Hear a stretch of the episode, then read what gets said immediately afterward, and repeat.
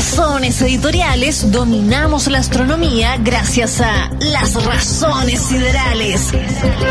El espacio sobre el espacio, encabezado por Néstor Espinosa, doctor en astronomía y astrónomo del Space Telescope Science Institute de Baltimore, Estados Unidos. Estas son las razones siderales en USAT, la radio de un cosmos que cambia. 7 con 36 y saludamos a la distancia hasta Baltimore a don Néstor Espinosa. ¿Cómo está Néstor? Don Freystock, ¿todo bien por aquí? ¿Cómo anda todo por allá? Bien, pero sé que usted ha estado entristecido, como todo el mundo de la astronomía, Néstor, por la muerte de Caroline Shoemaker. ¿Ah? ¿Por qué es tan importante, fue tan importante eh, ella, ¿no? Esta científica Caroline Shoemaker, y por qué se ha lamentado tanto su deceso. Sí, fue una. Bueno, eh, Caroline Shoemaker es la científica, una de las grandes científicas de nuestro tiempo. Eh, es un ejemplo en muchos sentidos, te explicar un poquito la historia de ella, pero claro, eh, tocó fondo a nosotros en la comunidad astronómica, aquí en Space Telescope en particular tuvimos un evento en el cual, bueno, hubo un evento en el, en el 94, yo era un pequeño, no tenía idea ni que existía el instituto, el Space Telescope. Eh, pero hubo un evento muy importante en el cual Carla fue, fue parte principal. Eh, y su nombre, para, la gente que sabe algo de astronomía, quizás su nombre le prende a algo. Eh, ella fue una de las co-descubridoras del de el cometa Shoemaker-Levy 9. El cometa Shoemaker-Levy 9 fue un cometa que golpeó, impactó Júpiter en el año 94. Eh, y ella, eh, eh, bueno, su, historia la podemos explicar un poquito, pero eso es básicamente uno de los principales descubrimientos que hizo Carlin en, suma de otros muchos. Oh, chuta. Ahí sí, sorry, se me fue la conexión un momento. en, en, suma, claro, en suma de otros muchos, Caroline tuvo el récord en algún momento de la persona individual que más descubrimientos eh, de asteroides y cometas ha tenido en, el planeta. a ese nivel de magistralidad tenía Caroline Schumacher. Ya. Oye, murió a los 92, a los 92 años, o sea, fue activa en la astronomía hasta, muchos años, ¿ah? No, pero espérate, es que la parte interesante de la historia de Caroline, yo creo que esto, mira, de repente yo me acuerdo en la casa, eh, yo vivía, viví casi toda mi vida con mi mamá. Eh, mi mamá siempre me decía que ella era, decía, no, es que me gustaría estudiar, ¿cachai? Pero eh, yo estoy ya entrada en edad, ¿cachai? Y como que estoy como muy vieja para estudiar. Y yo siempre le decía como, vieja, uno, uno nunca es viejo para ponerse a estudiar. Y, le empujé un montón eso. Y eventualmente ella se empezó a estudiar por ella misma, ¿cachai? Pero una historia similar pasó con Caroline Shoemaker. Caroline Shoemaker, ella tenía grado en ciencias políticas, en literatura, nada que ver con astronomía, nada que ver con ciencia. De hecho, en una de sus biografías, ella decía que encontraba muy fome la ciencia. De acuerdo, en algún momento ella tomó un curso de geología en la universidad y le encontró la clase más aburrida que ella ha escuchado en el universo. Una cuestión que ella casi que se quedó dormida en las clases. Se casó eh, con su esposo, de apellido Showmaker, eh, eh, y su esposo era justamente astrónomo y a ella le, encantaba cuando ella conversaba con su esposo y esto es como, es como el consejo de vida. Encuéntrense a alguien que te ame como Carolyn Shoemaker, a su esposo y su esposo a Carolyn Shoemaker porque eh, el esposo le explicaba geología y él la encontraba fascinante, ¿cachai? Como, ah. como él le explicaba. Nosotros nos pasa harto que en la casa con mi esposa, mi esposa es ingeniera agrónoma y ella cuando me explica cosas de, de, ingeniería forestal y yo le explico cosas de astronomía, es como encantador, que Como tú dices como, ¡oye, qué entretenido que alguien Oiga, capaz que usted, oiga, capaz que de la NASA termine trabajando en la CONAF usted entonces, ¿ah?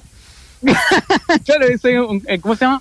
Un, un coipo, de coipo, de la mascota del coipo voy a estar ahí en la CONAF eh, No, y la cosa es que Caroline, ya a los 51 años, eh, cuando su hijo, ella, ella era profesora del colegio y decidió en algún momento, ya sé que no, esto no es familia, encontrar súper fome también, y se dedicó a cuidar a su hijo, que es un trabajo gigante también, trabajar en, en la casa. y eh, cuando ya se fueron, sus hijos crecieron y se fueron de la casa a los 51 años, Caroline estaba como, dijo, ok, ¿sabes qué? Voy a hacer algo nuevo ahora, como que quiero, quiero hacer algo que me llene, ¿cachai? Ah. Y ahí decidió empezar a trabajar en esto de la astronomía con su esposo. Eh, un estudiante en el observatorio eh, de, en el que ella trabajaba le enseñó toda astronomía hasta que ella llegó a ser profesora de astronomía. O sea, ella se armó así, se, se, se reinventó, digámoslo así. Mira. Eh, se reinventó co- como astrónoma y fue una gran, gran astrónoma. Y por allá en el año 93, eh, la historia de este descubrimiento es bacán porque eh, yo esta historia la, la encontré eh, conversando con unos colegas que trabajaban en ese tiempo. Ahí en el año 93 habían varios grupos tratando de descubrir como asteroides y cometas que estuvieran cercanos a la Tierra. Desde, esa época, de esto, y mucho antes, por supuesto, que la gente está buscando como cometas o asteroides que quizás sean peligrosos para la Tierra o que sean cercanos, no solamente por el peligro, sino que también por una cosa científica. En el año 93 habían dos equipos que estaban muy cercanos a encontrar este cometa del Shoemaker-Levy 9, este que iba a chocar con Júpiter. Debo decir que encontrar un cometa que choque con un planeta es una cuestión así como ridículamente bacán, o sea, una Ah, cuestión ¿sí? increíble. Ya. Y en el año 93 habían dos equipos que los dos tuvieron tiempo de telescopio para observar justamente en esa dirección, observar la dirección de Júpiter. Eh, dos equipos, eh, como semana a semana, una semana le tocaba a un equipo y otra semana le tocaba al equipo de, de Caroline Shoemaker. El otro equipo observó primero, la primera semana ellos tenían los datos para poder haber hecho el descubrimiento, se hubiese llamado de otro nombre, no Shoemaker Ya. Levy. Pero eh, en el- la semana siguiente, que le tocaba observar a- al equipo de Caroline Shoemaker, ellos observaron y Caroline era así rapidísima para hacer los análisis, como que tenía los datos. Antes los datos no se tomaban con imágenes así como con fotos como nosotros con las cámaras. así. Antes se usaban unas placas, unas placas fotográficas Ah, que tú sí, tenías ah. que meterlas y después tenías que hacer como un proceso químico en un laboratorio para poder resolver la imagen. Bueno, y Caroline hacía esta cuestión así en un par de días ya lo tenía listo. Oh, Entonces Caroline, con- oiga, da- dado lo rápida, como esas Ah. fotos con la Polaroid. pero más brígida aún, porque estas, estas placas eran de metal, son unas placas de metal gigantes fotosensibles. De hecho, hay gente que, que se ha cortado las manos, en el, me he acordado, eh, me he escuchado historias de gente que trabajaba en estas placas, las placas eran medias filosas, que eran muy delgadas, y te podías cortar. Y el- en la noche tú no, no- obviamente no, no prendías luces porque estas placas eran fotosensibles, entonces no podías Ya. prender luces alrededor. Había gente que de repente ponía estas placas, ¿cachai? Y se cortaban y caía sangre en las placas y no se daban Oh. cuenta hasta en la mañana que veían las placas. ¿cachai? Decían, oh, perdí todos mis datos por la sangre. Oye, te faltaban, te faltaban tres dedos, pero encontraste un planeta. Claro, mientras la sangre no le cayera a las placas, podías descubrir lo que tú querías. Entonces, entonces Caroline era súper, súper rápida para hacer de- este tipo de, de análisis ahí químico eh, en, en el laboratorio. Entonces, rápidamente ya resolvió los datos, hizo el cálculo y descubrió el tiro que eh, existía este cometa que iba a impactar con Júpiter. ¿cachai? Y, y Ah. creo que se demoraron como un mes, un par de meses, una cosa así, para, liberarlo, liberar la órbita y decir que el otro año, esto se descubrió en el 93, y ellos predecían que en el año 94 iba a chocar este cometa en Júpiter. Se cree que este cometa, el Shoemaker Levy 9, eh, como que lo atrapó Júpiter, ¿cachai? De repente están dando vueltas los cometas así, y justo apareció un cometa, se, se interpuso así. ¿Le puedo hacer una pregunta macabra? Dale. Si, si Sí, un sí, dale, cometa- dale. si ese mismo cometa, por ejemplo, del porte de ese que descubrió la señora esta, eh, eh, Shoemaker, hubiese chocado con la Tierra, ¿qué, hubiese significado? No, Frey, es que no estaríamos conversando en este momento. Oh, qué increíble. Cáchate que, y esto, era, esto fue la bacán del descubrimiento, en el año 94, cuando esto fue como en junio, junio, julio, ¿Ya? eh, el Hubble se había recién recuperado, porque la gente se podrá acordar que el Hubble cuando lo lanzaron, eh, el Hubble tuvo problemas, tuvo un problema de foco y como 8 o 9 meses antes mandaron a un astronauta a arreglarlo y estaba recién nuevito arreglado el Hubble. Entonces decidieron tomar un montón de imágenes con el Hubble. Caroline Shoemaker vino, vino para acá, para Baltimore, porque todas estas imágenes estaban acá en el telescopio espacial. Eh, estaban aquí en el telescopio espacial, hubo un evento así tremendo, entre otra gente, Carl Sagan estaba acá, estaba Ah. Caroline Shoemaker, etcétera. Estaban todos los bacanes del, del universo eh, cosmológico, básicamente, de los cometas. Y la verdad es que había muchos modelos de cómo iba a suceder el impacto, pero los datos fueron otra cosa. Ya. Eh, sucedió que el cometa en verdad se fragmentó. Habían varios pedacitos del cometa eh, que cayeron a Júpiter. Ya. Y uno de los impactos más grandes, la explosión que tuvo, fue tan gigante que tú podías ir con un telescopio así de estado amateur, tú podías ver la explosión en Júpiter. Oh. Era el radio de la explosión era del radio de la Tierra. Una, No una cuestión así como, pero, pero totalmente de otro mundo. Así, Imagínate si Oh. ese impacto hubiese sido aquí en la Tierra, un impacto del con un, un- como un, un impacto que genere una explosión del radio de la Tierra, o sea, estamos hablando de que se echa una gran parte de la Tierra y quizá hubiese provocado un cambio atmosférico Oh. similar, ponte tú, al que, al que vieron los dinosaurios en su tiempo. Eh, entonces, Júpiter en verdad recibió una, un alcachofazo del, del Showmaker Ley, Ley 9. Fue un descubrimiento Oh. súper fantástico y, y el hecho de poder obtener estas imágenes detalladas de varios lugares del mundo, del telescopio espacial Hubble, que está ahí, eh, nos hizo, no solamente fue el, el impacto en sí mismo un, un- un- como una observación increíble, sino que nos dio un montón de información de Júpiter. Se descubrieron eh, gases que no se habían podido ver, o sea, la explosión fue tan grande que llegó, impactó un, una gran, un gran porcentaje de la atmósfera de Júpiter. Eh, eso liberó un montón de gases que no podríais descubrir de otra manera.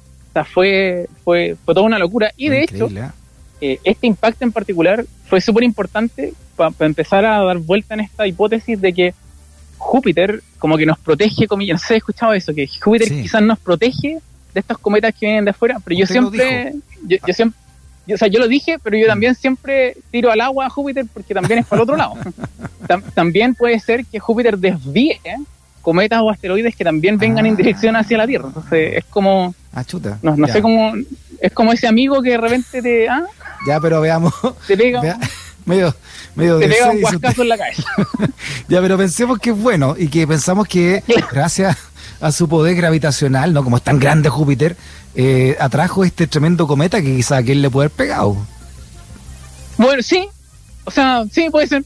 Quizás no le iba a pegar a nadie y era para Júpiter. ¿Ah? ¿Quién sabe?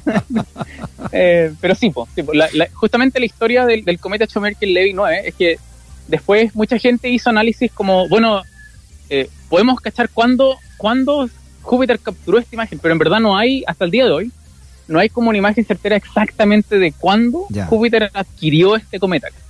Ya. Eh, Ahora lo, lo- fue, fue más o menos reciente. Ahora lo, lo más escalofriante, me imagino, que de este descubrimiento de Caroline eh, Shoemaker es que es la factibilidad entonces que un cometa choque un planeta, porque esto fue el año 94, o sea, es una historia muy reciente. Exacto, en- sobre todo en, en- en edad cósmica, como nosotros siempre conversamos, como claro, en edades de galaxias y planetas, usualmente nosotros hablamos de miles de millones de años, Claro. o de repente si tenéis suerte de millones de años. Pero Mm. claro, tener la suerte de ver un impacto de un cometa eh, es, una buena pregunta, como ¿es esto común quizás? Eh, ¿Esto ha pasado antes en Júpiter? Quizás Júpiter ha cambiado debido a estos choques que tiene quizás constantes en la atmósfera, eh, o no. Es, una gran interrogante. La, la pregunta que tú posas, como, ¿es esta escala de tiempo que nosotros observamos ahora, en, este- en el impacto del cometa Shoemaker, ¿es, es una escala de tiempo normal, típica, así como del orden de decenas de años, que Júpiter recibe un, un guascazo, un piedrazo, literalmente un piedrazo, un un claro. claro. Oiga, y, y ahora que está Juno, me imagino que, que está buscando rastros de lo que fue esta tremenda explosión, ¿no? De un cometa de esta envergadura choque con su superficie. Sí, o sea, bueno, eh, ahí la, la verdad es que el, el entorno de Júpiter es bien, es bien movido, para ser honesto. Es, es como complicado continuar viendo eh, indicios de eso porque hay Júpiter está siendo invadido básicamente por piedras y polvo de todos lados. Tiene una, una un satélite natural, Io, que es volcánico, que libera material que está constantemente siendo inyectado entre Júpiter. Eh, tiene unos pequeños anillitos Júpiter en donde cae material también. Entonces, en verdad, hay tanto material dando vuelta alrededor de Júpiter que seguir identificando, por ejemplo, con Juno, qué pedacitos son del Shoemaker Levy o no, es complicado. Ahora, no quiero decir que no se puede hacer, sino que es- es súper complicado eh, hacerlo hoy en día. Por eso Ya. fue tan importante eh, el descubrimiento que hizo Caroline junto con su equipo. Eh, y por eso hace esto, o sea, que estar ese libro que es Mujeres Bacanas, nosotros lo compramos acá en la casa. Se lo leemos a mi hija todos los días para que aprenda de las mujeres bacanas. Pero Caroline Shoemaker debería estar dentro de esa lista de mujeres bacanas porque de qué es una mujer bacana, es una mujer bacana.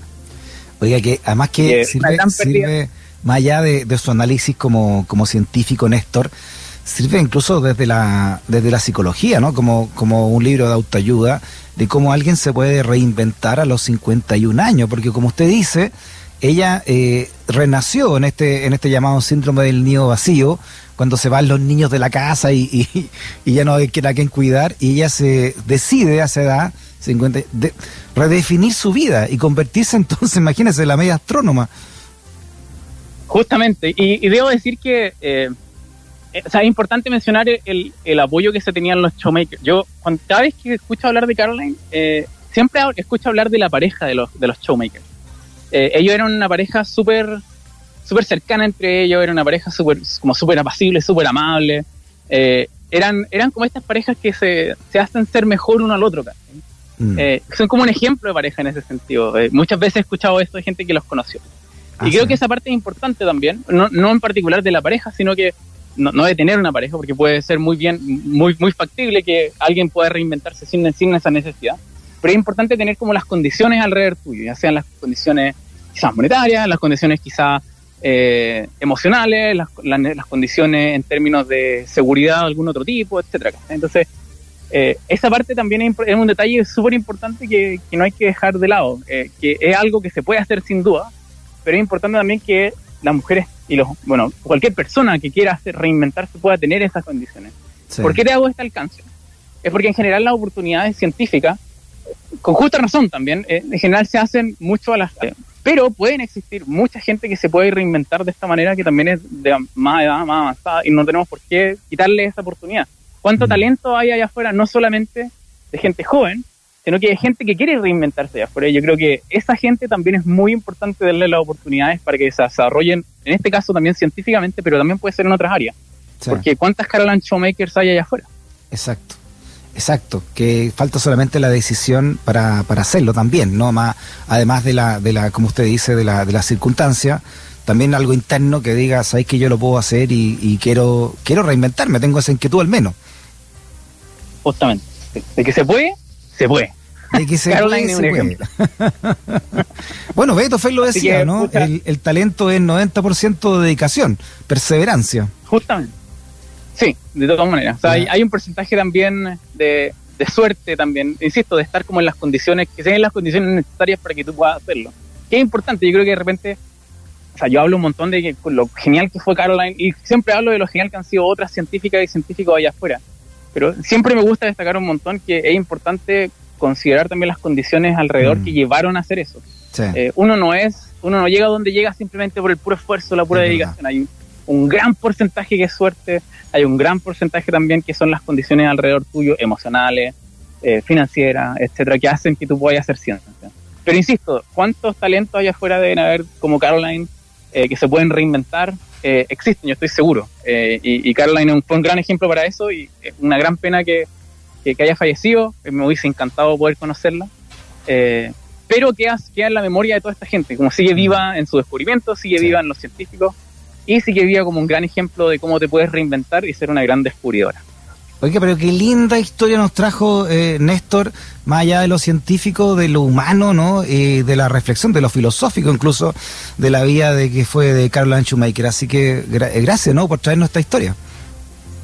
De nada, gracias a ustedes por el espacio, por poder compartir esta historia y espero que ahí a alguien le prenda una llamita para reinventarse. Sí, me quiero despedir con un mensaje que nos llegó muy profundo de un auditor que se llama Claudio. Dice, me inspira desde mi taller de muebles, desde donde miro las estrellas. La historia que usted acaba de contar, don Néstor Espinosa. Qué bonito. Un abrazo para Claudio, un abrazo gigante. A toda la gente que escucha, gracias por el espacio. Un honor poder hablar y compartir ciencia con todos ustedes. Abrazote grande también a nombre del equipo Néstor hasta Baltimore. Abrazo grande, grande. Que esté muy bien. Buen fin de. Abrazo de vuelta para ti, para la jefa, para todos los jefes que están ahí dando vuelta. chao, chao, Néstor. Chao, chao.